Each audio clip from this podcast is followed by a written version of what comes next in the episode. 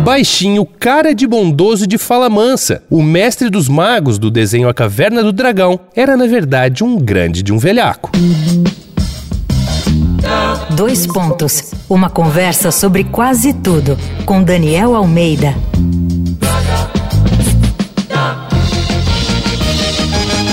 Esse é mais um capítulo da série Bonde da Lorota aqui do Dois Pontos, com o melhor da pilantragem mundial. Histórias de picaretas que merecem ser lembrados porque usaram tutano, sagacidade ou a simples cara de peroba para enganar CPFs e CNPJs mundo afora. E tem um desses duas caras que marcou a infância de uma geração: o Mestre dos Magos.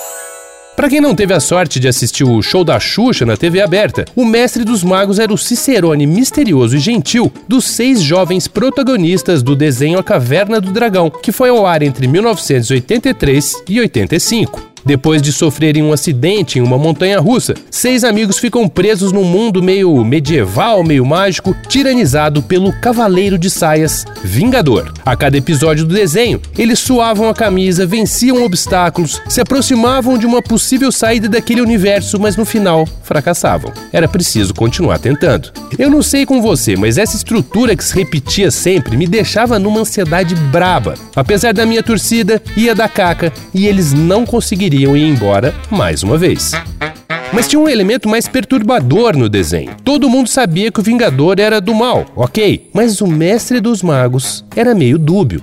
Falava de um jeito cifrado, enigmático demais para a idade deles e para minha também. Afinal, era só uma molecada aflita, longe dos pais. Ele aparecia do nada, jogava um enigma no peito da turma e sumia sem se envolver com qualquer drama ali. O Vingador me dava medo, mas o velhote me dava calafrios. O desenho fez muito sucesso, mas antes do último episódio da última temporada ir ao ar, a série foi cancelada e ninguém nunca soube o que de fato aconteceu com essa gincana medieval infanto-juvenil. Desde então, explicações e teorias brotaram como moscas em volta de banana madura. E mais, muitas comprovavam minhas suspeitas em relação ao intrujão do Mestre dos Magos. Algumas dessas teorias diziam que o Vingador e o Pequeno Sábio eram a mesma pessoa. Outros alertaram para a evidência cristalina de que todos ali tinham morrido no acidente na montanha russa e estavam presos no purgatório. Em qualquer desses mundos paralelos, pelo menos para mim, a barra do mestre só ficava mais suja. Mas finalmente a verdade verdadeira foi revelada por um dos roteiristas da série, Michael Reeves. O roteiro praticamente finalizado do último episódio existia, mas nunca foi produzido. Reeves inclusive confirmou que para mim desde os anos 70 era uma verdade concreta. O guia enrolador da turma de personagens escondia um segredo. O Vingador era seu próprio filho. Um moço bom possuído por forças do mal, um feitiço que o mestre não podia quebrar sozinho. Em poucas palavras, a motivação até podia ser nobre, mas deixou que seis crianças e um pet corressem vários perigos inúmeras vezes, sem a bacia de sucrilhos matinal, dormindo sabe-se lá onde, manipulando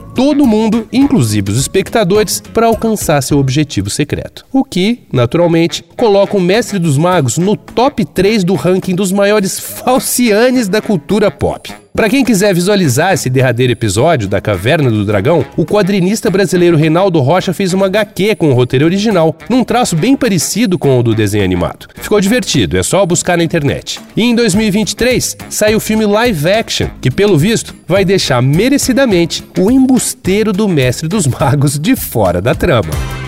Vai lá na arroba Danico Illustration e dá uma olhada nas ilustrações inspiradas na série Bonde da Lorota. Eu sou Daniel Almeida, dois pontos. Até a próxima. Você ouviu Dois Pontos uma conversa sobre quase tudo com Daniel Almeida.